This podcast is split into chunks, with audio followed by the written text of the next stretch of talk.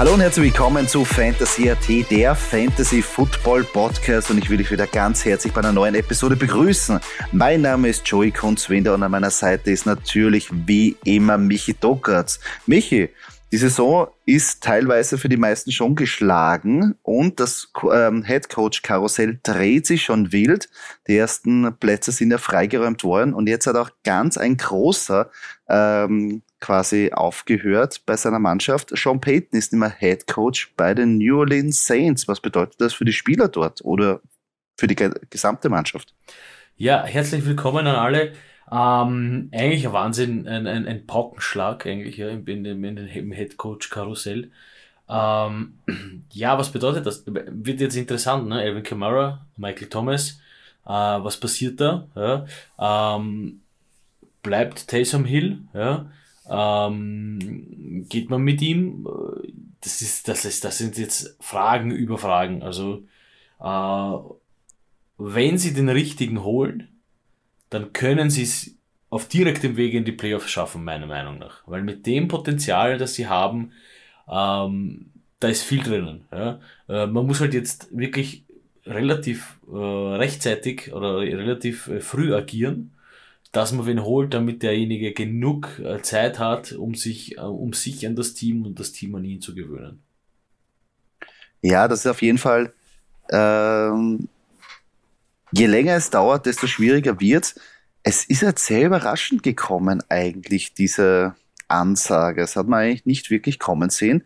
Vielleicht, es war ein kleiner Indiz, weil schon ähm, einige Plätze natürlich frei waren, auch teilweise attraktive Jobs, die noch immer nicht besetzt worden sind. Also bis jetzt sind GMs besetzt worden und es wird interviewt, aber normalerweise ist eigentlich schon, es wird viel gemunkelt, es sind viele Gerüchte, aber noch keiner fixer neuer Head Coach ernannt worden.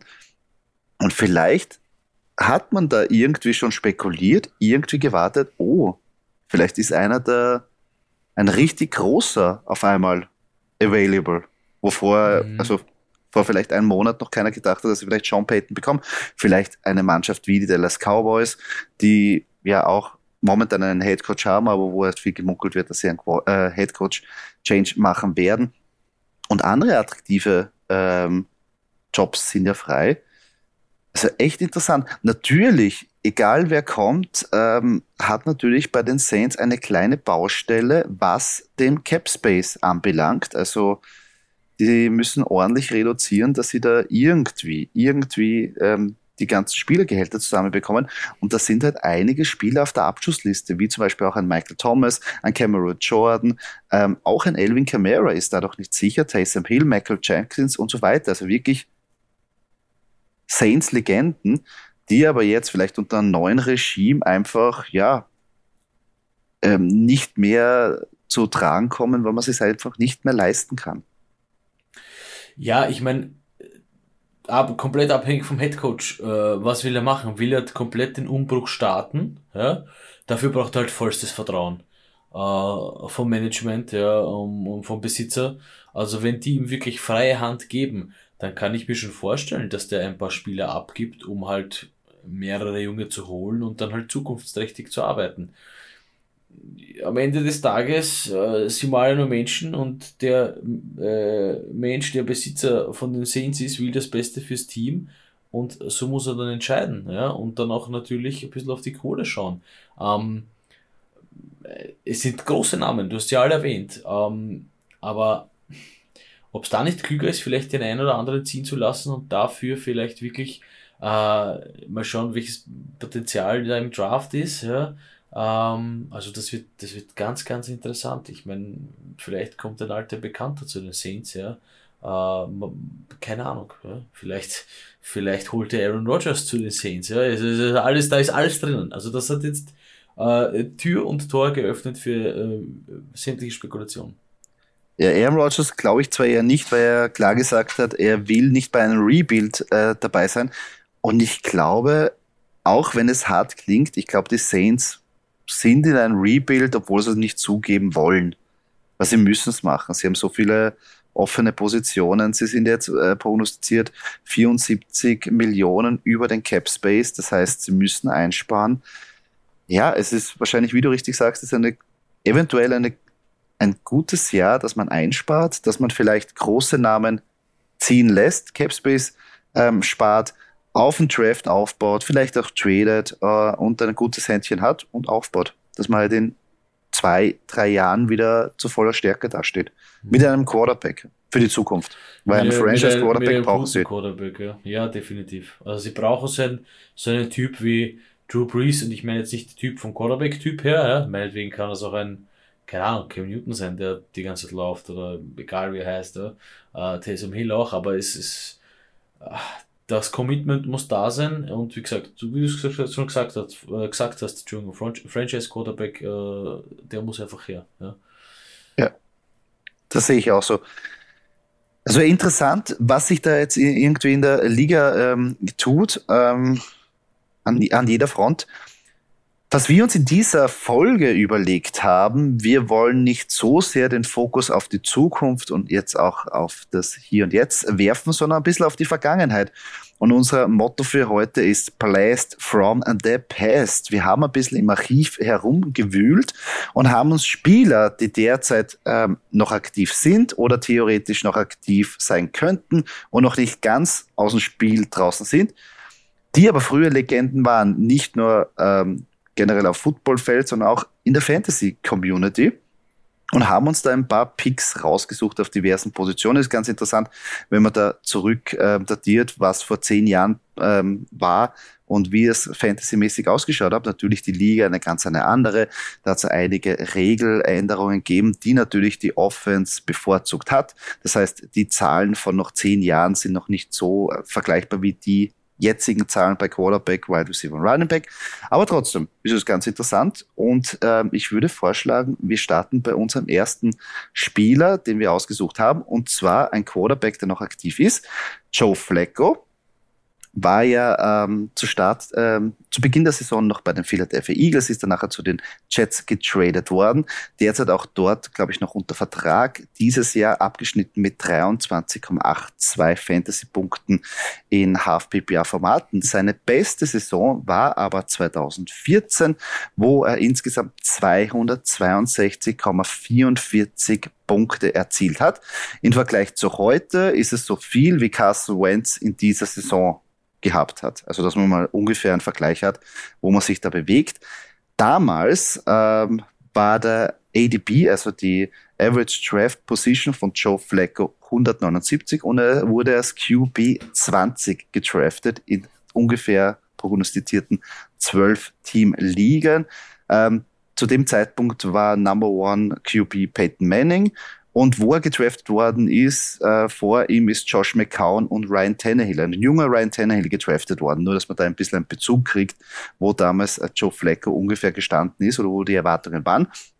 Und die Mannschaft, wo er damals äh, gespielt hat, ja, bei den Baltimore Ravens, das wissen wir noch, ähm, war auch irgendwie sehr interessant äh, als Running Back an Justin Fournette. Kyle Juszczyk, weil damals ähm, als junger Running Back an einem Team, der jetzt mit den 49ers her ähm, noch um den Super Bowl spielt.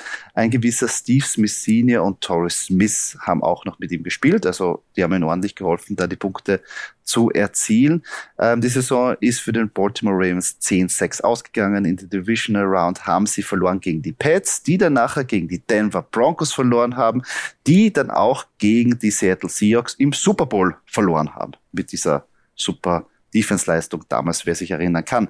Also ein bisschen eine Geschichtsstunde, aber Joe Flacco kann jetzt noch, spielt noch, ist noch aktiv, aber war 2014 gar nicht so eine schlechte Option für Fantasy.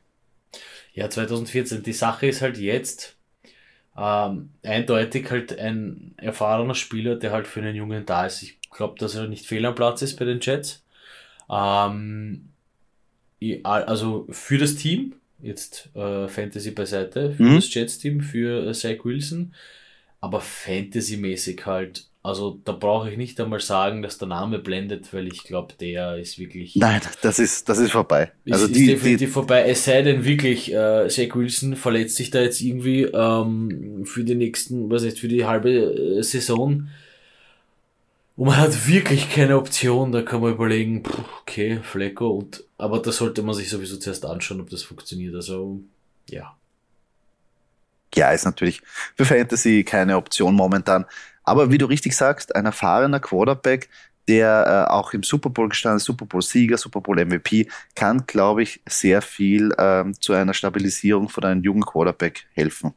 Definitiv, definitiv. Und ich, wie gesagt, der richtige Platz, glaube ich. Also mit den Jets ja. ähm, kann ich mir das schon gut vorstellen, ja. Das ja. müsste passen. Ähm, kommen wir zu meinem Quarterback. Äh, der ist etwas, ja, äh, also etwas aktiver unterwegs als Joe Flacco, sage ich jetzt mal. Ähm, auch ein Name aus der jüngeren Vergangenheit, äh, Cam Newton. Ähm, ja? Ich finde, das ist halt ein Name, wenn man den so am Roster sieht, denkt man sich, mh, hm, also natürlich ähm, hängt es davon ab, was jetzt mit ihm passiert, keine Frage. Wo landet er, welche Rolle wird er spielen. Aber prinzipiell, wenn ich den dann, sagen wir, er findet ein Team, und es ist noch nicht klar, ist er Starter, ist er nicht Starter, ja, das ist so äh, klassisch, äh, wenn man eigentlich den Fantasy Draft hat, das finde ich Cam Newton der, der klassische, äh, klassische Quarterback, wo man sich über, wo das Team noch nicht weiß, wie der starten oder nicht, ja. Ähm, ja, ist die Frage, ist der noch Fantasy relevant? Wird der noch Fantasy relevant? Wird der an alte Zeiten, und zwar äh, Super Bowl gegen die äh, Broncos, äh, wird er hier anknüpfen können an das? Wird er das nochmal abrufen können? Braucht er eigentlich wirklich nur die richtigen Leute um sich oder, oder kann der zum Beispiel, ja, ganz, ganz einfach beispielhaft gesagt, könnte der jetzt bei den Saints reinschlüpfen, ja, und dem Team einmal helfen, äh, dass sie die anderen Baustellen schließen, um dann später äh, Cam Newton als zweiten Quarterback zu haben und einen Jungen zu haben, ja, abgesehen jetzt von Taysom Hill, ja, also rein fiktives Beispiel. Ähm, das ist die Frage bei Kim Newton. Ich weiß nicht, ob er es kann, ob er es schaffen wird. Also meine, meine Meinung ist nein. Meine Meinung ist, dass man diese Saison gesehen hat, ganz klar, wo die Defizite sind. Bei ihm, ich glaube einfach, dass der Körper so marod ist. Hm. Die, dieser Spielstil hat ihn einfach mürbe gemacht und es ist auch klar, der, der ist immer, ich meine, der ist ein stämmiger Typ, ist auch gut gebaut, aber irgendwann mal, wenn du nur von Linebacker und D-Liner gehittet wirst vom Feinsten, irgendwann mal sagt mhm. jeder Körper, das geht nicht über Jahre hinweg. Und ich glaube, ja, die Reads waren nicht da. Ich glaube, er hat Probleme noch immer mit der Schulter. Dadurch ist halt das alles dann irgendwie eindimensional, wenn man sagt, okay, man baut mehr auf einen Running Cam Newton auf. Er muss halt auch als Quarterback werfen können. Und sonst hat das alles keinen Sinn. Ja. Also mich würde es wundern jetzt, wenn er bei den Panthers weiterhin bleibt, obwohl natürlich eher für solche eine, äh, Trickspiel, also kommt drauf an natürlich, wer jetzt überhaupt der Einser Quarterback von den Panthers sein wird in Zukunft. Und vielleicht erleben wir dort auch ein bisschen so äh, Joe Flacco Light, einer, der dort war, einer, der die Stadt kennt, einer, der respektiert ist in der Stadt, der quasi einen neuen Rookie ein bisschen ranführen kann an das Team und als Plan B fungiert. Weil ich meine, wenn du einen Rookie hast und du hast das Cam Newton die Absicherung, gehst du, glaube ich, ja, entspannt in die Saison, weil du weißt, Cam Newton kann das übernehmen, wird aber jetzt nicht, ja, sechs Siege bringen, aber wird er halt drei Siege, drei Niederlage bringen, was halt ein Backup-Quarterback in der, in der Situation machen sollte. Ja. Aber, es, aber dann natürlich auch, musst du auch einen Quarterback aufbauen, der ungefähr das dasselbe, so, so wie bei Baltimore Ravens, der circa dasselbe Skill-Level hat, der auch ein bisschen mobil ist und so weiter. Also interessant. Ich meine, ich habe ja nicht ganz umsonst New Orleans Saints gesagt. Ich meine, das passt jetzt natürlich komplett rein, weil schon Peyton aufgehört hat. Aber es wäre dieselbe Division. Also wenn ich da jetzt einen hm. Quarterback nehme, der die Division kennt, ja, ähm, wie Cam Newton, äh, habe ich habe ich ein bisschen Luft. Also mit ein bisschen Luft meine ich, okay, ich lasse mal jetzt die Quarterback-Baustelle, das schaue ich mal dann nehme ich mal einen Draft-Jahrgang her, der, der vielversprechend ist, was Quarterbacks anbelangt. Und lasse mal Cam Newton Cam Newton sein bei den Saints. Äh, er soll mal das spielen und ich schließe dabei die Baustellen und schaue, wie ich äh, mit dem Cap äh, umgehe, ja, auf andere Art und Weise. Ja. Also, ja. wie gesagt, nur mal so in den Raum. Ja, interessante, ja. interessante Theorie. Ja, deine Picks sind natürlich aktueller als die, die ich vorlese. es sind super Vintage. Aber das gefällt mir. Ähm, Aber und Vintage da habe ich auch ein super Vintage-Pick habe ich auch noch auf der Running Back-Position und zwar jeder kennt ihn natürlich. Adrian Peterson. Ja, der ist auch nicht Geil. runterzukriegen. Diese äh, Saison ja ähm, auch wieder gespielt bei den Seattle Seahawks für ein paar Spiele. Jetzt danach äh, ähm, auf die ER gesetzt worden, 24,6 ähm, Punkte in Half-PPA-Formaten. Beste Saison von ihm, eine seiner zweite Saison 2009 mit fast 300 Fantasy-Punkte. Ähm, damals war er der Number One Overall Pick. Da war quasi 2009 der Christian McCaffrey im Fantasy, also der, der jetzige Christian McCaffrey, unangefochten. Also noch der letzten Jahre, Entschuldigung. Wer jetzt, glaube ich, ist Christian McCaffrey nicht mehr der, also wirklich der Nummer 1 Pick überall. Damals auch ein, ein super Team gehabt mit einem älteren Brad Favre, der seine letzten Jahre noch bei den Minnesota Vikings verbracht hat, einen ähm, Wide Receiver wie Sidney Rice. Alle sind in den Pro Bowl gekommen. Ähm, die Vikings haben 12-4 abgeschlossen, verloren haben die Conference Playoffs gegen die Saints, die danach ihren ersten Super Bowl gewonnen haben. Also Adrian Peterson, ganz groß aus seiner Zunft, ähm, wahrscheinlich ein Future Hall of Famer, aber 2009 auch wirklich wahrscheinlich in deren Zeitraum alleine eine Fantasy-Saison für jemanden gewonnen. Weil damals waren, glaube ich, 300 Punkte wirklich viel. Mhm, definitiv. Ja. Ja, Adrian Peterson ist wirklich irgendwie nicht äh, äh, wegzudenken. Ne? Der findet immer wieder seinen Spot und auch wenn es nur für so kurze Aushilf, so ein kurzer Aushilfsjob ist, er ist halt noch gut dafür. Ja? Mhm. Also wenn ich jetzt wirklich, ähm, ich sage mal, mein Second und Third String Quarterback sich verletzt, also das beste Beispiel ist Englisch, Derrick Henry. Ähm, wenn ich Derrick Henry und Adrian Peterson habe, finde ich das eigentlich ziemlich geil. Ja? Derrick Henry macht, kann den Mörder-Workload stemmen und für die Goal-Situation nehme ich Adrian Peterson, der ein absolut, äh, einer, wenn nicht der erfahrenste Running Back ist derzeit. Mhm. Also der weiß, wie das rennt. Also prinzipiell die Combo, wenn ich wirklich da wen brauche, ähm, der, der, der das Ganze kennt, äh, ist das, ist das ein, ein, ein super, super cooler Pick eigentlich, ja. Hm? Auch Fantasy-mäßig halt, muss man auch sagen, nicht wirklich. Also, also kann man sich nicht viel erwarten. Ja.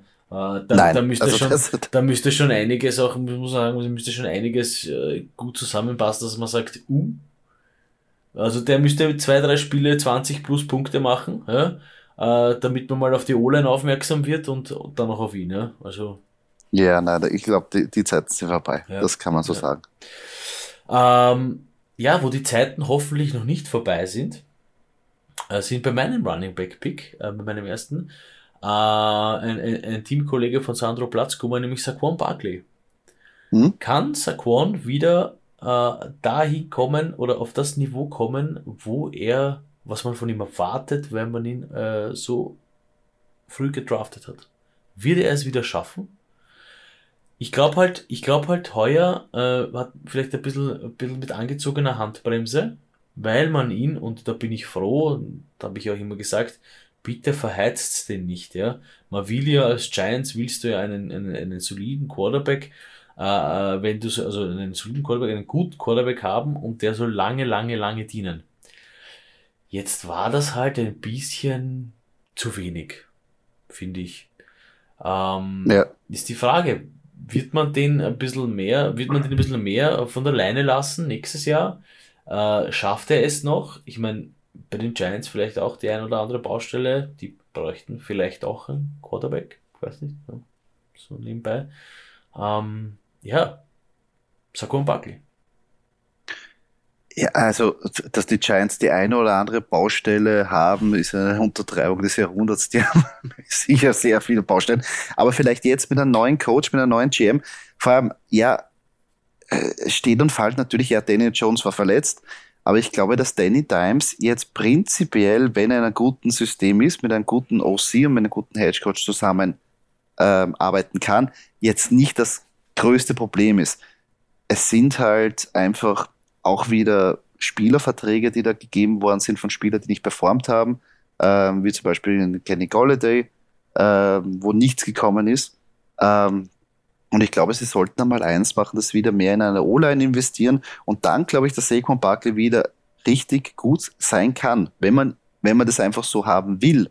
Und wenn man sagt, man baut um Saquon Barkley eher auf als Danny Jones. Weil ich meine, ich sehe eher mehr, best, also mehr gute Jahre von Saquon Barkley noch, als von Danny Jones, mhm. muss ich ehrlich sagen. Ich meine, sie sind jetzt natürlich, sie müssen sich committen, ob sie jetzt haben, aber auf der anderen Seite auch nicht, weil wenn du sagst, ja, das ist ein Übergangs, ähm, ja, ich schaue noch, was ich bekomme. Ich weiß, ich bin im Umbruch und wenn ich jetzt nicht einen Top ähm, Quarterback jetzt irgendwie und, und viele Free Agents gibt es nicht. Ähm, Ob sie jetzt die Sean Watson irgendwie draften würden, weiß ich jetzt auch nicht. Und im Draft, ja, kann man den einen oder anderen vielleicht überraschungsweise finden, aber ich glaube, ja, ich würde eher um Saquon Barkley bauen, als um Daniel Jones, wenn ich jetzt die Giants wäre. Ja, definitiv. Also definitiv. Ich glaube auch nicht, dass das die Lösung aller Probleme ist, Daniel Jones, aber ja, auf jeden Fall eine gute Option, um noch ein paar Jährchen durchzudrücken, vielleicht und andere Baustellen zu schließen. Ja.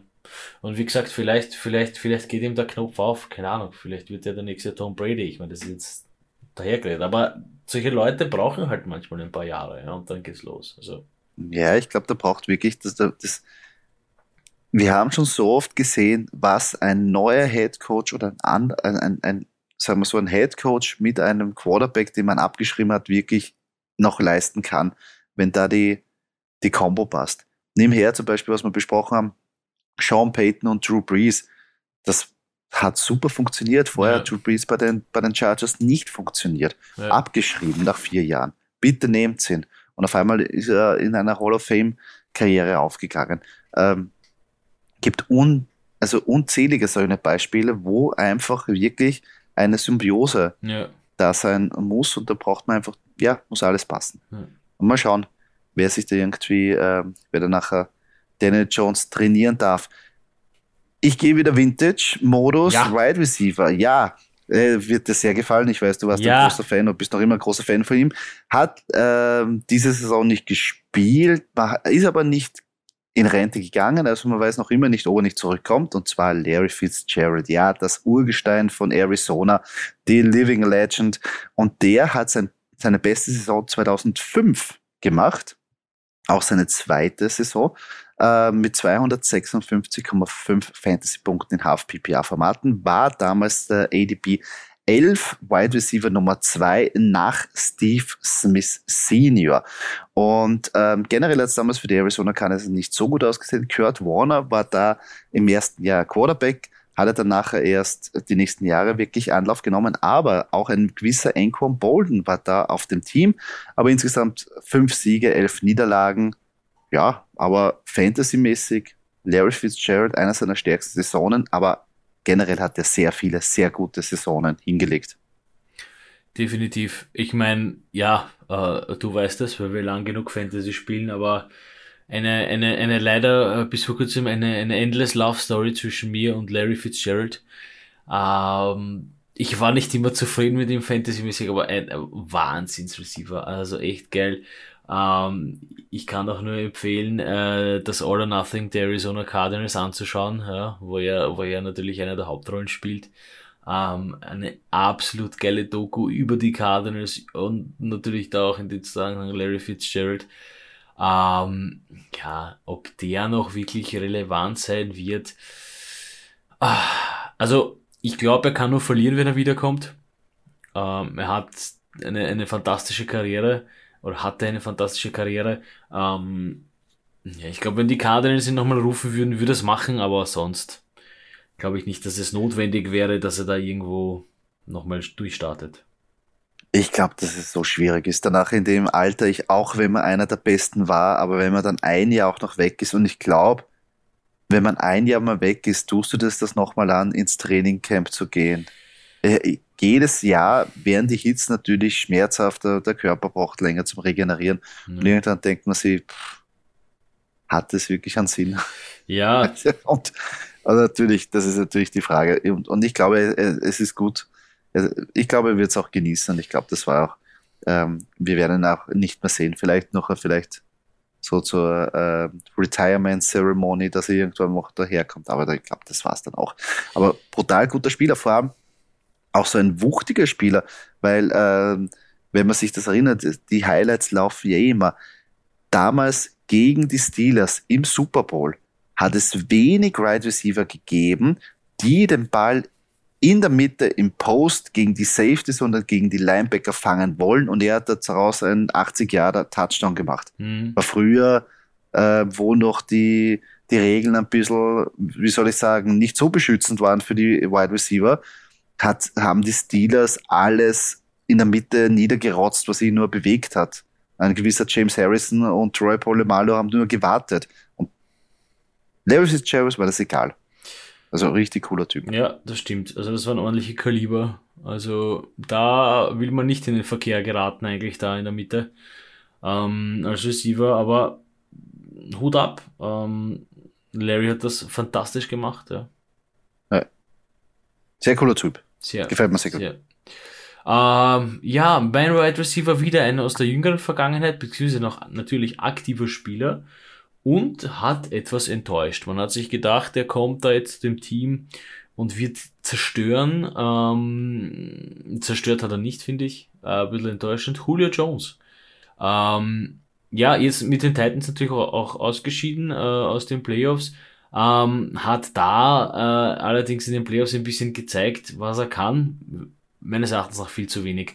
Ähm, man müsste hier, wenn man wirklich Julio Jones Fan ist und äh, Julio Jones äh, immer einer, ein, immer auf der auf der eigenen äh, Watchlist steht für Fantasy, müsste man sich wirklich ganz genau, müsste man das Trainingscamp verfolgen und ein bisschen schauen, wie sich das entwickelt mit den Titans, ja. Ähm, ich glaube schon, dass er Potenzial hat, äh, zur alter Form zurückzukehren. Ähm, was ich allerdings immer bekrittelt, be bekrittelt habe bei den Titans war halt Ryan Tannehill und das wird sich jetzt auch nicht ändern. Ähm, wenn du da einen, einen, einen Top-Seed-Quarterback ähm, reinstellst, dann sehe ich die Titans auch im Super Bowl mit Jones, mit Brown, mit Henry, also definitiv. Ja, Ryan Tannehill ein bisschen auch dran, da verantwortlich dran, dass sie äh, nicht weitergekommen sind. Aber ich glaube, es ist, also ich glaube, der Spielstil wird sich nicht ändern, was die Titans machen wollen. Und das ist Nummer eins Derrick Henry und der Nummer zwei AJ Brown. Und AJ Brown ist der jüngere und, und auch momentan bessere Wide Receiver. Und dann ist halt die zweite Option ist da, ja, die wird auch ähm, angespielt, aber so wirklich, dass du sagst, Julio Jones oder dass die zweite Wide Receiver Position bei den Titans jetzt plus sechs Catches garantiert in einem Spiel hat, ist ja auch nicht. Mhm. Also wie gesagt, du hast kontinuierlich Workload, sondern es wird ab und zu geschaut, weil generell, wenn Derrick Henry wieder fit ist, auch ähm, wie wir es jetzt gesehen haben. Und wenn es nächstes Jahr wieder weitergeht, dann wird Derrick Henry wieder die, die Workload bekommen und AJ Brown auch, aber zweite, dritte und der Thailand, die teilen sich halt danach die Catches. Also sehr schwierig. Prinzipiell ist Julio Jones ja ein geiler Spieler. Ja, ich würde halt, der, der nur drauf hat. Ich würde halt, ich meine, das Problem, ich weiß nicht, ob das ein Problem ist, dass der Head Coach ein Defense-Spieler ist ähm, bei den Titans, aber äh, egal, es heißt darum, ich würde das halt ausnutzen. Also ich würde jetzt nicht sagen, okay, ich habe Henry und Brown und wenn Brown mal verletzt ist, dann spiele ich halt auf Jones. Das wirkt so ein bisschen. Würde ich, ja, man, man wird dann eh sehen. Ich meine, Julio Jones, der wird ja auch mit den, mit, mit den Coaches reden und sagen, hey, ich hätte gern vielleicht eine bisschen eine bessere Rolle, ja. Wenn ich zu 100% fit bin und da bin, dann bin ich schon eine Gefahr und das ist ja durchaus. Also wenn sie den Gameplan so adaptieren, dass sie sagen, okay, wir haben nicht nur Henry und Brown, sondern wir haben Henry, Brown und Jones, ja, dann, und Tannehill kann die bedienen, ja, die beiden, Jones und Brown, ähm, dann ähm, sehe ich die Titans um, um, um einige Prozentpunkte gefährlicher, als sie heuer schon waren. Ja, hm. ja kann natürlich sein. Wird interessant, wie der, der weitere Verlauf ist, weil die müssen sich natürlich auch was überlegen mhm. wie sie da in Zukunft ähm, weiter in die Runden, in den Playoffs weiterkommen. Ähm, Vintage Tight End, ähm, bei den Titans ist es ein bisschen schwierig, weil da haben wir nicht so viel gefunden, darum haben wir Titans zusammengelegt, unsere Picks. Und zwar haben wir da ausgewählt Jimmy Graham, ja, spielt noch, derzeit bei den Bears. Diese Saison hat es gereicht für 43,7 Fantasy-Punkte, aber jeder, der natürlich Saints-Fan ist und auch Football-Fan ist, der weiß natürlich, Jimmy Graham war ein ganz, ganz großer auf der Teilenposition, war auch einer, der die Position auch mit revolutioniert hat. Und 2013 war seine stärkste Saison mit 260,5 Fantasy-Punkte, war auch der Titan Nummer 1 im Draft und der ADP war 14. Danach war ein gewisser äh, unbekannter Rob Gronkowski und Jason Witten. Ähm, und damals das Team war auch nicht ähm, so schlecht. Man hat ja da gehabt Drew Brees, Marcus Coast und ein Kenny Stills als Rookie. Ähm, die Saints haben damals eine 11-5-Saison gespielt, aber danach im Divisional Playoffs gegen die Seahawks verloren. Aber Jimmy Graham war schon on peak, war der und also hat man den nicht covern können. Mhm. Ich war damals extrem froh, äh, als Jimmy Graham zu den Packers gewechselt ist. Ich mir gedacht, ja, geil. Ähm, und da hat man schon gesehen, irgendwie ist er nicht dasselbe wie bei den Saints. Ähm, bei den Saints hat er mir auch extrem gut gefallen, aber da hat man dann auch, da hast du halt auch Drew Brees gehabt, ja. Ähm, ich glaube, da war er bei den Seahawks, ne? Und, ja. und das ist dann irgendwie so, also ich würde mich extrem freuen, wenn er wieder Fantasy-relevant wird. Ich glaube schon, dass er noch das Zeug hätte. Äh, allerdings glaube ich, dass er äh, so jemanden bräuchte, wie zum Beispiel Tom Brady einer ist, ja.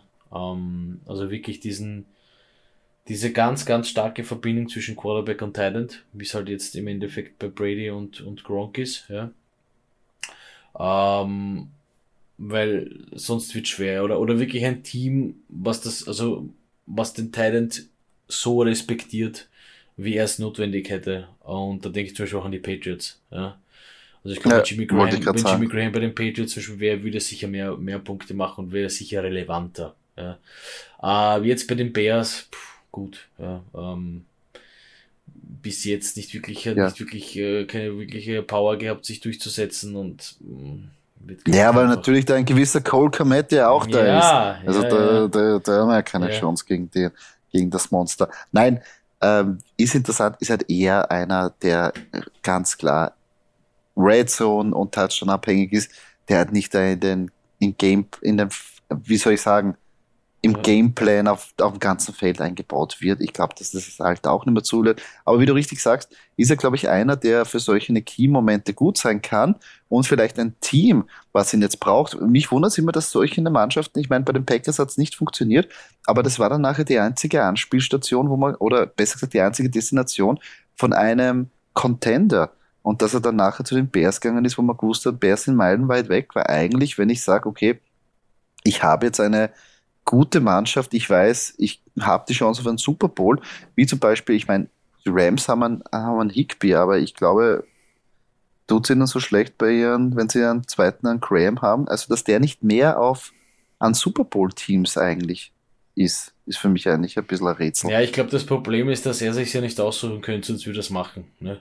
Ähm, von, ja, natürlich, von, aber, aber, aber äh, ich meine, so viel Geld wird er wahrscheinlich auch nicht verlangen. Nein, eh nicht. Mehr. Aber von Higby brauchst du mir mal gar nichts erzählen, weil auf Higby bin ich Brennhaas, ja, um es mal so stehen zu lassen. also die ganze Season macht nichts und jetzt im Playoff-Spiel ist er der große König. Das kann er ruhig in der Season ja, machen. Sicher. Ja, sicher.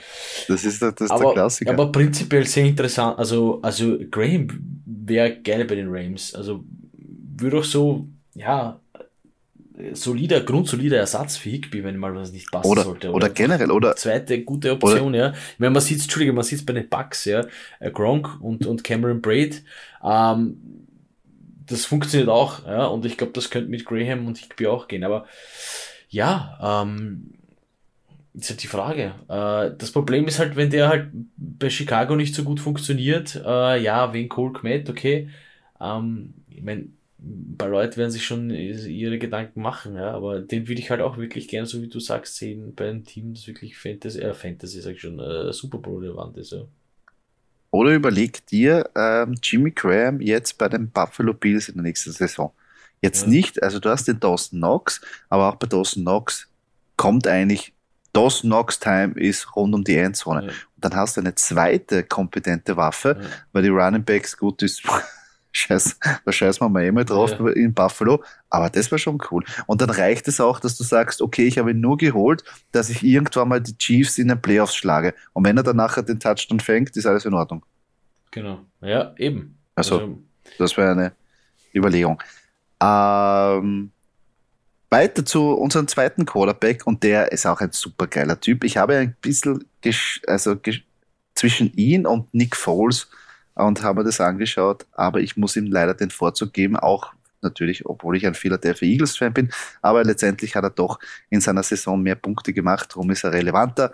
Quarterback Ryan Fitzpatrick. Ja, der wirklich mit dem Geisten Brusser und wer das äh, Video auch gesehen hat, ein, bei den Buffalo Bills einfach ein supergeiler Typ, der oben ohne dabei ist und sein Team anfeuert, sein Ex-Team anfeuert, einer unter vielen.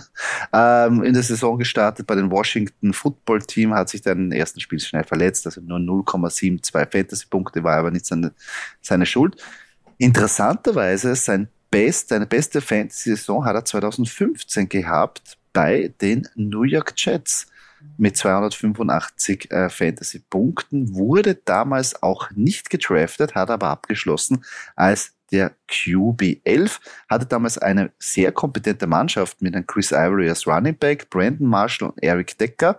Ähm, die beiden haben den Pro Bowl gemacht ähm, in dieser Saison. Eine 10-6-Saison ähm, gespielt, aber es nicht in den Playoffs geschafft, weil natürlich damals noch ähm, Tom Brady mit dem New, Orleans, äh, New England Patriots da so dominant war und es hat einfach nicht gereicht.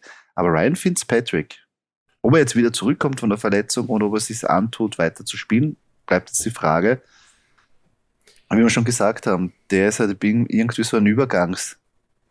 Der super Quarterback, Ganzlinger, aber hat natürlich seine Limitierung auch, aber ist irgendwie nur so undankbarer Übergangs-Quarterback wieder verwendet in den letzten Jahren. Ja, ich denke, dem taugt mehr auf der, auf der Tribüne bei den Bills zu hocken. Wobei das jetzt auch, ja, schon, jetzt auch schon gegessen das Maskottchen. ist. Aber, äh, nein, für mich ein super Beispiel. Äh, Ryan Fitzpatrick, Mörder Quarterback, äh, für mich ein super Beispiel auch, und muss ich wieder ansprechen, äh, für den Posten bei den Saints. Wo ich ein paar Jahre eben halt überbrücken muss. Ähm, wieso nicht? Ich weiß, ich glaube, bei den Saints ist er noch nicht gewesen. wäre doch, wär doch, nein, nein, das war nicht. Wäre doch, wär, wär doch ganz cool eigentlich, ja. Äh, nein, würde ich gut, würde ich extrem gut finden und begrüßen, wenn der, wenn der äh, wiederkommt oder wirklich einen, einen Spot findet und einen jungen Quarterback unterstützen kann. Äh, Fantasy-mäßig halt eher wohl eher nicht so relevant. Äh, jetzt nur kurz mal so nebenbei gesagt. Äh, allerdings, wer weiß, wenn er das zweite Quarterback da ist und der erste sich verletzt, ein Junger, hm, könnte man vielleicht auf die Beobachtungsliste setzen. Ja, die Packers brauchen vielleicht eher einen neuen Quarterback. Ja. Die Temperaturen werden auch so gleich. Die Temperaturen werden gleich, das stimmt, ja. Aber äh, die Packers jetzt noch so, das kommt drauf an, was da weiter passiert. Ob der Von Adams. Äh, ja, das ist ein bisschen zu. Also das ist das, da gibt es noch einige Faktoren. Ja, ja, ja, ja stimmt. Äh, von deinem Quarterback zu meinem zweiten Quarterback, den hat man ja heuer gar nicht gesehen. Der hatte ein bisschen private Probleme. Ähm, private Probleme. Um es mal so zu erwähnen. Ja. Ähm, würde ich aber noch immer trotzdem gern sehen und ich glaube, wenn der spielt, dann ist er durchaus Fantasy-relevant, nämlich die Sean Watson. Ja, auf jeden Fall. Äh, hatte ich letztes Jahr oder vor zwei Jahren, ich weiß nicht mehr, mein Fantasy-Team mehr als zufrieden. Also da hat, da ist alles dabei, was man will, ja, Rushing Yards, äh, Touchdowns, äh, lange Pässe. Also der Mann hat Potenzial, Ende nie und und ja, ähm, hoffentlich sehen wir ihn wieder. Also ich würde mich freuen, und egal bei welchem Team, also das ist, der kann das, ja. Also der hat mit den Texans hat er, äh, hat er eine, eine, eine, eine grundsolide Season eigentlich gespielt. Ähm, als Quarterback, ja, hoffentlich, hoffentlich kommt er irgendwo unter, hoffentlich äh, sich das alles da rund um ihn und, und, und äh, was auch immer, wie gesagt, was auch immer da passiert ist, ähm, völlig wertfrei, aber äh, Mörder Quarterback und wird hoffentlich in der NFL seinen Platz finden. Auf jeden Fall. Also, dass wir prinzipiell mal davon ausgehen, wenn er irgendwie, wenn die Anschuldigungen ähm, jetzt stimmen, dass wir da natürlich sagen, das gehört sich auf keinen Fall. Da gehört natürlich auch, ähm, müssen die Gerichte darüber entscheiden. Aber dafür sind wir nicht da, sondern rein um ihn als Fantasy oder besser gesagt als Football-relevanten Quarterback zu betrachten. Und da ist er ganz weit vorn, wenn er spielen wird oder darf. Ähm, die Frage ist natürlich, Houston sagt ganz klar, sie wollen ihn nicht mehr haben. Es gibt natürlich jetzt auch ähm, einen neuen Head Coach und er sagt, er will nicht bei Houston spielen. Mördervertrag und Houston will, glaube ich, weiß nicht, drei First-Round-Picks, wenn nicht vier und Spieler. Also die Frage ist natürlich, wie man sich da irgendwie einigen kann, wer das irgendwie ähm, zahlen wird. Aber wenn die Sean Watson wirklich wieder aufs Footballfeld steigt oder das Footballfeld betritt, ist er meiner Meinung nach einer der talentiertesten und besten Quarterback, die die Liga hat. Er muss er danach ein bisschen an sein Image wieder feilen, Mhm, also ja. so, so schnell kommt er nicht aufs Madden-Cover oder hat nicht den, die ähm, State Farm ähm, Werbungen wie Patrick Mahomes und Lamar Jackson ja. oder Aaron Rodgers, aber, aber äh, wenn das irgendwie, ja, wenn, wenn, wenn das irgendwie geregelt wird, dann ist er einer der ganz großen. Und wie du richtig sagst, wenn man den hat, ich habe den, glaube ich, vor zwei Jahren gehabt mit dem Stack ähm, Dijon Watson und DeAndre Hopkins. Und ich war mörderzufrieden. Mhm. Bei dir performt. War ein super Stack. Das waren 40, wenn nicht 50 Punkte fixiert. Mhm. Also. Das hat geklappt, ja, das stimmt. Ja, stimmt. Ja, also echt ein starker, starker Typ. Gehen wir zum nächsten starken Typ und zwar auch Vintage Running Back Frank Gore. Ja, er ist noch nicht ganz von der NFL weg, aber er hat sich währenddessen ja ein bisschen auf Boxen spezialisiert, ist er nicht ganz so gut ausgegangen. Da gibt es einige Videos, ähm, sehr amüsant. Aber was man nicht vergessen darf, der Mann ist ja, glaube ich, schon gefühlte 50 Saisonen in der NFL. Und das Lustige ist, wenn er jetzt in der NFL spielen würde, ist er auch in denselben, also auch sein Sohn spielt jetzt schon. Ähm, also da weiß man schon, der hat einige Jahre am Buckel. Seine beste Saison war 2006, war auch seine zweite Saison, also nach seiner Rookie-Season, mit 292 Fantasy-Punkten in Half-PPA-Formaten und hat damals als der Running Back ähm, 4 abgeschlossen, also wirklich überrascht, wurde nicht gedraftet und hat damals auf, äh, bei den San Francisco 49ers gespielt, auf einem Team, wo auch Alex Smith in seinem zweiten Jahr war, ein Vernon Davis war auch auf den, äh, einem Team. Ähm, insgesamt war es nur eine sieben und neun Season, also eher nicht die stärkste ähm, Vorstellung, aber für Frank Gore fantasymäßig das beste Outing. Ich fand Frank Gore immer sensationell. Ähm, ja, da habe ich mir deswegen gemerkt, weil ich immer gegen ihn gespielt habe. Ich habe den nie gehabt fantasymäßig und das ist mir immer so dermaßen auf die Eier gegangen, das war unglaublich. Ähm, und ja, ob der jetzt wieder noch ähm, Fantasy relevant wird, wäre schon cool eigentlich. Also, weißt du, ich, ich, man sieht da immer, immer, jetzt in diesen, in diesen ganzen Namen, die wir hier erwähnen, ähm, ist schon das Potenzial so da, wo man sagt, eben die Teams, die Baustellen offen haben, die werden ja sowieso nicht, ja, mit einem Draft werden die unmöglich alle Baustellen schließen können. Aber es gibt eben Leute, Free Agents, und dazu gehört Frank Gore definitiv dazu, ja, so wie auch Adrian Peterson, wie vorhin erwähnt, die kann man nehmen, ähm, die werden jetzt nicht äh, eine, eine, ich weiß nicht, die werden jetzt nicht äh, 300 Yards pro Spiel laufen, ja, die werden kein neuer Derrick Henry, aber sie können vielleicht, äh, wenn das Momentum auf meiner Seite ist, das Spiel machen, weil sie die Erfahrung halt haben. Ja? Mhm. Und, und da sehe ich solche Leute äh, sicher, äh, sicher eher, eher weiter vorne, ja? bei solchen Teams, die, die sowas suchen, wo es nicht unbedingt gleich alles, alles über den Haufen werfen wollen in ihrem Team und wir machen gleich alles neu, sondern alles schön langsam und, und sachte. Ja? Und da kann man einen Frank Gore sicher auf Running Back gut, gut gebrauchen. Ja, natürlich ist die Frage, ob er zurückkommt. Aber der Typ. Der Typ, ja. Also Workaholic, gibt alles für das Team, stellt sich immer hinten an. Also den Typ will man auf jeden Fall mhm. von Franco. Definitiv. Äh, mein zweiter Running Back, ähm, auch einer, so ein bisschen vielleicht so ähnlich wie Saquon Barkley eigentlich. Ähm, Christian McGaffrey. Äh, vielleicht auch ein bisschen zu sehr verheizt von den Panthers, immer wieder verletzt. Uh, gut, die Panthers haben ja keinen anderen Plan außer McGaffrey, außer CMC.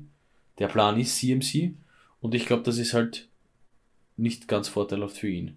Ähm, durch die ganzen Verletzungen äh, ist ein Name, der sicher Fantasy relevant sein wird in Zukunft. Ähm, ich bin mir aber nicht sicher, ob es bei den Panthers sein wird. Also CMC ist so spannend für diese Offseason auch wenn man sich das Ranking anschaut, CMC ist so weit vorne bei allen, die sagen, natürlich draft ich den wieder unter den Top 5. Und ich, ich sehe aber nicht ein einziger Anzeichen, warum ich das machen sollte. Ich weiß nicht, wer der Coach ist. Ich weiß nicht, wer der Quarterback ist. Rundherum die Mannschaft, also die Offensivwaffen, sind vielleicht am war da, aber der Gameplan war nie da und ich weiß nicht, wie fit er ist. Und es ist schon zweite Saison. Das Problem ist, man könnte, So- das Problem ist, man könnte ja sagen, okay, ähm, ich weiß warum und nämlich wegen den Gründen, was du aufgezählt hast, ähm, dass sie eh keinen anderen haben, sondern nur CMC. Aber das Problem ist, und bitte denkt daran, wenn man nur CMC hat, ist er nach zwei, drei Spielen verletzt, weil das ist ein Mordstrom Workload, den er bekommt. Das ist Anstrengung für den Körper, Ende nie. Deswegen ist er auch so oft verletzt. Ähm, also, ich freue mich dann, wenn irgendwer Christian McCaffrey nimmt, weil dann habe ich einen, einen, einen, einen Top Running Back, bin ich ein, zumindest einen Schritt näher dran oder einen Top Receiver. Aber, also ich würde mir wünschen, für die Panthers nicht auch für mich so ein Team mit zig Baustellen, die sollen den lieber hergeben und sich auf was anderes konzentrieren oder wirklich schauen, dass sie pff, äh, die Baustellen in der Offense alle schließen und ihnen ein bisschen entlasten können. Hm. Also ich sehe CMC, also ich tue mir sehr schwer. Weil ich sehe zum Beispiel einen Joe Mixon oder einen Najee Harris oder einen Nick Chubb oder auch jetzt vielleicht einen äh, Javante Williams in, in viel besseren Situationen Ja. über die ganze Saison. Vielleicht nicht so, wo ich sage, oh, ich habe jetzt nicht die, die splashy Spiele wie Christian McCaffrey teilweise hat, aber ich, da, da fühle ich mich sicherer. Hm. Einfach. Hm. Und ja, wird sehr interessant. Ja. Sehr interessant, was äh, bei den Panthers passiert in der Offseason, eben um Christian McCaffrey. Er reiste noch immer nicht ab, diese ganzen Trade-Gerüchte. Hm. Und ich meine, ja, wenn man sich jetzt irgendwie, auch bei den Panthers, muss man zugeben, man ist eigentlich im Rebuild. Äh, und wenn man sagt, okay, man kann jetzt noch Draft-Picks für ihn akquirieren, vielleicht in zwei Jahren nicht mehr wirklich Cap Space sparen, ja, aber dann hast du halt einen der besten Running Backs, den du hattest, auch weg. Dann wird es halt auch nicht einfacher für die Offense. Ich gehe zu meinem Wide Receiver und klar, ja, wie ich schon gesagt habe, bei einer Position habe ich gehadert, ob ich einen Philadelphia Eagles Spieler reinnehmen soll. Jetzt habe ich nicht gehadert und den reingenommen. Für mich einer, ein richtig geiler Spieler, Vintage-Spieler, ähm, obwohl er eine Zeit lang ja bei einem ähm, Gegner von mir gespielt hat. Es ist Deshaun Jackson, hat dieses Jahr angefangen bei den Rams, ist dann nachher zu den ähm, Las Vegas Raiders ähm, transferiert worden, oder besser gesagt gecuttet und aufgenommen worden. 65,8 Fantasy-Punkte, also auch nicht irgendwas, also ein bisschen für Space war er ganz gut. Seine beste Saison hat er gehabt, aber 2013 unter der Offense, wo er Chip Kelly operiert hat, 228 Fantasy-Punkte. Damals war sein ADP 71 und wurde als Wide Receiver 24 gedraftet. Damals äh, ja wirklich die Philadelphia Eagles äh, mit äh, wirklich überall gut besetzt. Nick Foles, LeSean McCoy, Brent Sellex, Foles, McCoy und Jackson alle im Pro Bowl. 10-6 äh, sind sie damals, äh, haben sie die Season bestritten, sind aber dann in der ersten Runde gegen die Saints ausgeschieden. Das war die Partie, wo uns äh, ein gewisser Darius Bros, den wir danach akquiriert haben, von alleine zerstört hat. Darum haben wir gesagt, den nehmen wir uns, war dann müssen wir immer in den Playoffs gegen ihn spielen. Die Show Jackson, durchaus, äh, durchaus ähm, attraktiver Name, finde ich. Äh, Wide Receiver mäßig noch immer, ähm, würde ich, würde ich, würde ich draften. Äh, wenn ich jetzt natürlich genau weiß, äh, dass er irgendwo untergekommen ist und, und, und äh, performt hat, ist immer für Überraschungen gut. Ja? Ähm, Ob es dann am, äh, es ist so für mich, wenn ich jetzt ein paar Spieler in der Bi-Week habe, dann fühle ich mich sicherer mit Deshaun Jackson ähm, im, im, im Roster. Irgendwie. Es, es stimmt schon, aber irgendwas muss es auch haben, weil am Anfang haben wir ja gemeint, bei den Rams passt er ideal rein als die dritte Anspielstation. Ähm, bei Cooper Cup und Robert Woods, Robert Woods hat sich verletzt. Ähm, und dann hat man aber mit Fan Jefferson eigentlich einen jüngeren und günstigeren Ersatz gefunden für Deshaun Jackson ja. und hat sich auch noch OBJ geholt. Ähm, und dann kommt noch ein anderer ähm, ähm, Wide Receiver, den sie auch äh, sehr mögen, auch hinten nach. Und ich glaube, dass dann einfach gesehen, äh, man hat einfach gesehen, okay, Deshaun Jackson, irgendwann ist halt das Alter da und irgendwann sagt man, okay, man gibt den Jüngeren einfach den, Vor äh, den Vorzug. Aber bei Las Vegas, Mhm. Er ist noch immer ein Wahnsinns-Field-Stretcher und wenn du den nur eine Sekunde lang nicht beobachtest, ist er weg. Also das hat er noch immer drauf. Aber natürlich, wie du sagst, er braucht natürlich auch die Mannschaft und wirklich den Workload. Und das, glaube ich, das sehe ich dann nicht mehr so, dass das wirklich Woche für Woche Dijon Jackson wirklich seine, was, weiß nicht, seine sechs plus Targets ja. in einem Gameplan bekommt. Der ist so ein Gimmick-Spieler und ich glaube auch, was du richtig gesagt hast, für Bio-Weeks ähm, ist er ganz gut am Ende draften und auf der Bank sitzen lassen, dass man den irgendwie einsetzen kann oder wenn sich einer verletzt. Aber natürlich aber bei Las Vegas, ja, wenn der jetzt äh, vielleicht die Offseason dort auch bekommt, ich weiß nicht genau, ob er jetzt ein, nur einen Jahresvertrag unterschrieben hat, aber ja. Hm? Müssten wir uns anschauen. Definitiv, ja. Aber er ist noch immer einer der, weiß nicht, wann, ist, wann war seine Rookie-Saison 2008? Also eh schon. Ja, der ist Vintage. Vintage. Definitiv Vintage. Uh, zu einem, der noch nicht so Vintage ist, aber den man heuer gar nicht gesehen hat, uh, Michael Thomas. Ähm, ja. ja, wird ganz interessant, was jetzt natürlich äh, passiert, wenn Sean Payton weg ist. Wir sind wieder bei den Saints natürlich. Äh, einer der Top-Receiver der letzten Jahre. Fertig, das lasse ich jetzt mal so stehen. Michael Thomas. das, ist, das sehr nett, dass du, ja. dass du für mich das so stehen lassen. Ja, nein, nein, aber wie gesagt, mich hat sehr fasziniert, wie die Saison eigentlich gerannt ist. Weil man hat schon gewusst, okay, Drew Brees ist weg, Michael Thomas ist verletzt aber jeder hat gesagt, pff, den in der vierten oder fünften Runde nehmen. Easy. Setzt du auf IA, der kommt wieder. Und auf einmal war so, Saison vorbei. Mhm. Außen nichts. So, da ist, spielt nicht mehr. Und so, hä? Irgendwie sehr komisch. Und dann wurden eben die Gerüchte immer lauter, eigentlich will er gar nicht mehr zurück. Ähm, ohne True Breeze ähm, ist es nicht dasselbe war mit der Quarterback-Situation nicht zufrieden. Und ich glaube, jetzt natürlich, wenn Sean Payton weg ist, sehe ich, sehe ich es nicht so, dass jetzt irgendwas, also ich glaube nicht, dass Sean Payton der Grund war, dass er gesagt hat, er will nicht mehr zurückkommen und jetzt bin ich wieder da. Mhm. Sondern genau, ich glaube genau das Gegenteil. Also ich glaube, dass man da wirklich einen Wide Receiver jetzt am Markt hat, der, wenn er gesund ist, zu einer der besten ähm, gehört besonders die, die, die Routen, die der, der läuft und natürlich in einer kompetenten Offense einfach eine Target-Maschinerie sein kann, wie er damals bei den Saints war. Ja. Und das wird jetzt sehr interessant, wer eben ähm, sich den holt, wo er unter äh, irgendwie unterkommt, aber Michael Thomas ganz eine heiße Aktie, weil so alt ist er noch gar nicht.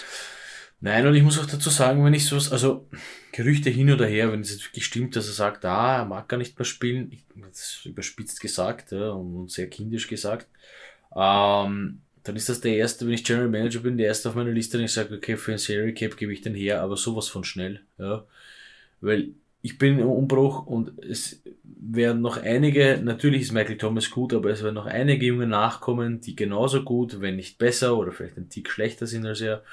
Also man wird das ausgleichen können und müssen bei den Saints. Deswegen ist er für mich definitiv äh, jemand, also es sei denn, da kommt jetzt sein absoluter Traum-Head Coach ja, und von denen da schon, weiß nicht, äh, geträumt seit eh und eh, dass er mit dem zusammenspielt und den Quarterback, ja. Das ist dann was anderes, aber im Prinzip ähm, ist der für mich ein Kandidat zum, zum Traden bei den Saints, wenn ich jetzt im Umbruch bin. Ja. Auf jeden Fall, weil er auch den größten Cap-Hit hat. Mhm also einen Mördervertrag damals bekommen. Und da würden sie sehr viel einsparen. Und natürlich brauchst du keinen, also wenn der wirklich nicht spielen will, dann hast du auch einen Unruhestifter oder einen, der Unruhe reinbringt ins Team. Und das benötigst du nicht besonders jetzt, ähm, wenn du im Rebuild dich eigentlich befindest mit einem neuen Headcoach. Aber sehr interessant. Also wirklich, Michael Thomas ist aber ganz eine heiße Aktie und äh, wird sehr interessant, wo der ist, weil für Fantasy er sehr, sehr relevant ist, wenn er am Footballfeld steht. Wer auch damals, aber auch heute noch immer relevant ist, ist auf meiner Teilenposition oder auf unserer Teilenposition, wir haben ausgewählt, Rob Gronkowski. Ja, auch wenn viele sagen, der spielt die ganze Zeit, der ist Vintage. Weil immerhin auch schon fast zwölf äh, Saisonen am Buckel. Ähm, zurzeit natürlich bei den Tampa Bay Buccaneers unter Vertrag, hat äh, nicht einmal so eine schlechte Saison gespielt mit 143,7 Fantasy-Punkten in Half-PPA-Formaten als Titan 6 äh, abgeschlossen. Also wirklich beachtlich, was der alte Mann da noch äh, gezaubert hat. Seine beste Saison hat er gehabt 2011. Ähm, da hat er 285,9 Punkte äh, zusammengebracht. Damals war der ADP von ihm, Thailand war da nicht wirklich so relevant, ähm, natürlich 2011. Äh, bei 119, ähm, Position 12 und nach ihm wurde ein gewisser Aaron Hernandez und ein Craig Olsen gedraftet, dass man so circa noch weiß, ähm, wo man sich da befindet. Insgesamt aber die Mannschaft war sehr gut aufgestellt, natürlich bei New England mit einem Tom Brady, mit einem Wes Welker, Aaron Hernandez. 13 zu 3 ähm, war die Saison, haben aber dann nachher im Super Bowl gegen die Giants im zweiten Treffen gegen Eli Manning verloren, was sehr viele ähm, Tom Brady oder Patriots Hasser gefreut hat und auf, für das sind wir Eli Manning wahrscheinlich auf ewig dankbar. Aber Rob Gronkowski, die Frage ist natürlich, ich glaube, ob er zurückkommt, das ist eins zu eins mit Tom Brady gekoppelt. Wenn Tom Brady sagt aus, dann gibt es keinen Grund, dass Gronkowski weiterspielt. Ja, er ist halt sehr, sehr, sehr Brady-abhängig. Was ja verständlich ist.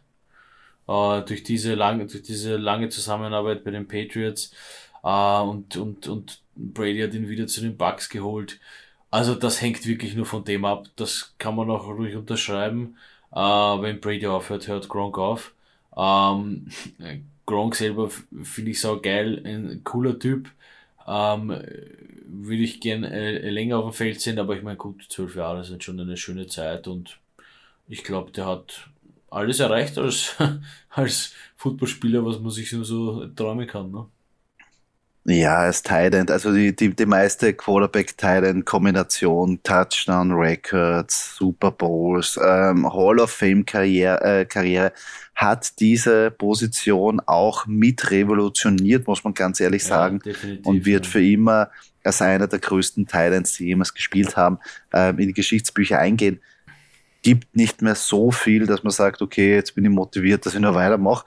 Aber das haben wir uns auch beim Brady auch gedacht. Also ich bin sehr gespannt, wo Brady hin tendiert. Das letzte Spiel war ja, ja, danach haben wir, hat es ja nicht mehr so, vor dem Spiel war er noch, naja, er spielt weiter, bis er umfliegt.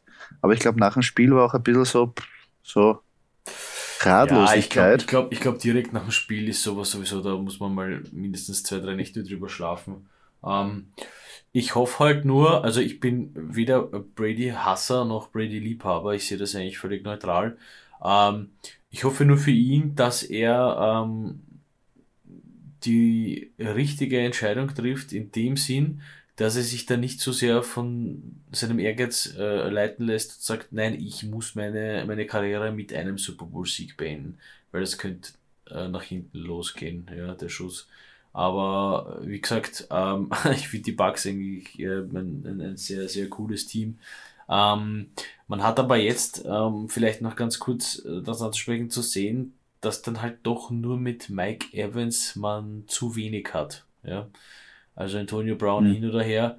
Ähm, da bräuchte man noch wen. Also da müsste noch, ja, so, vielleicht ein Michael Thomas oder sowas, nein, aber, aber, ja. aber also da müsste noch äh, ein, ein zweiter Receiver-Thread her, äh, dann sind sie durchaus wieder, äh, wieder äh, Super Bowl-fähig, auch wenn er, äh, auch wenn, auch wenn Ramsey da ein bisschen geschlafen hat bei dem einen Touchdown, aber äh, nur mit Mike Evans und Gronk und Lenny Fournette ist wahrscheinlich zu wenig. Ich, ich gehe sogar so weit, ich musste muss ein bisschen da entgegenwirken und sagen, nicht nur der eine oder andere braucht er. Ich glaube fast, dass Tom Brady alleine der Grund ist, warum das Team überhaupt so zusammengeblieben ist. Weil sehr viele Spieler, wie wir schon gesagt haben, auf sehr viel Geld verzichtet haben und gesagt haben, sie kommen wieder zurück, weil sie wissen, mit Tom Brady haben sie wieder eine Chance auf den Super Bowl. Und wenn da aber jetzt Tom Brady geht, wenn Gronkowski geht, ähm, Chris Godwin nicht zurückkommt, weil er auch Free Agent ist ja. und einen super Vertrag woanders bekommt, gibt es einige Defense-Spieler, andere Spieler auch, die sagen, okay, pff, Was mache ich jetzt da? Ich weiß nicht, welcher Quarterback. Bin ich jetzt auf einmal in einem Team, was im Rebuild ist? Weil mit neuen Quarterback muss ich anfangen. Ob Bruce Arians zurückkommt, weiß man auch nicht. Und ich glaube, dann kann es sehr schnell gehen, dass die Bucks wieder dort sind, wo sie vor, vor pre-Tom Brady waren. Mhm. Ein mittelmäßiges Team. Mit Talenten, aber auch nicht wirklich, wo du sagst, das bringt dich jetzt so viel weiter. Ja. Aber gut. Der Tom Brady wird sich was überlegen. Also verdient hätte er sich, dass er endlich weggeht. Also ich bin nicht falsch verstehen, ich bin jetzt per se kein Tom Brady-Hasser. Muss ich auch mal sagen. Er geht mir halt nur teilweise wirklich, wirklich am Arsch. Das ist aber jetzt nicht, jetzt nicht falsch verstehen. Ich hasse ihn nicht dafür, aber er geht mir trotzdem am Arsch. Aber ich finde es noch immer bemerkenswert und dass man in so einem Alter noch auf diesem Niveau spielt und alles, was er erreicht hat, Hut ab. Ja. Hut ab. Aber er geht mir teilweise wirklich am Arsch. Aber gut. Das ist eine andere Verstehe Geschichte. Ich auch. Verstehe ja. Ich auch. ja. Ähm, das waren sie. Ähm, ein bisschen so Blast von the Past, von Vintage-Spielern, wo wir kurz einmal in die Geschichte von damals äh, reingeschnuppert haben, ähm, bis hin zu Spielern, die derzeit noch aktiv sind und auch noch relevant sind, ob diese auch wieder zurückkommen zur alter Form und wieder zum alten Glanz kommen. Falls ihr Spieler habt, wo ihr denkt, no, die würde ich auch gerne irgendwie dort mal besprechen oder da habt ihr was übersehen, schreibt uns sehr gerne auf unseren sozialen Medien. Freuen uns über jede Nachricht die wir bekommen, würden da gerne auch die im Podcast ähm, einbauen. Und ja, Doki, die Zukunft, ich meine, die Vergangenheit haben wir jetzt besprochen und jetzt gehen wir wieder, widmen uns mehr der Zukunft. Ich bin schon sehr gespannt auf die Entwicklungen der nächsten Monate, Head Coach, Free Agent, Draft. Wieder coole Zeit nach dem Super Bowl auch. Ja, definitiv. Da wird sicher einiges passieren und ich bin schon gespannt, wie es bei einigen Teams, in welche Richtung es bei einigen Teams geht. Und somit sind wir schon am Ende dieses Podcastes angelangt. Falls euch diese Episode gefallen hat, würden wir uns sehr über einen Kommentar oder eine Kritik freuen auf der Plattform, wo ihr diesen Podcast gehört habt. Und wenn ihr keine weitere Episode verpassen wollt, folgt uns auf unseren sozialen Kanälen, wie zum Beispiel Facebook oder Instagram. Dort könnt ihr auch mit uns in Kontakt treten und uns eure Fragen stellen. Danke fürs Zuhören. Bis zum nächsten Mal.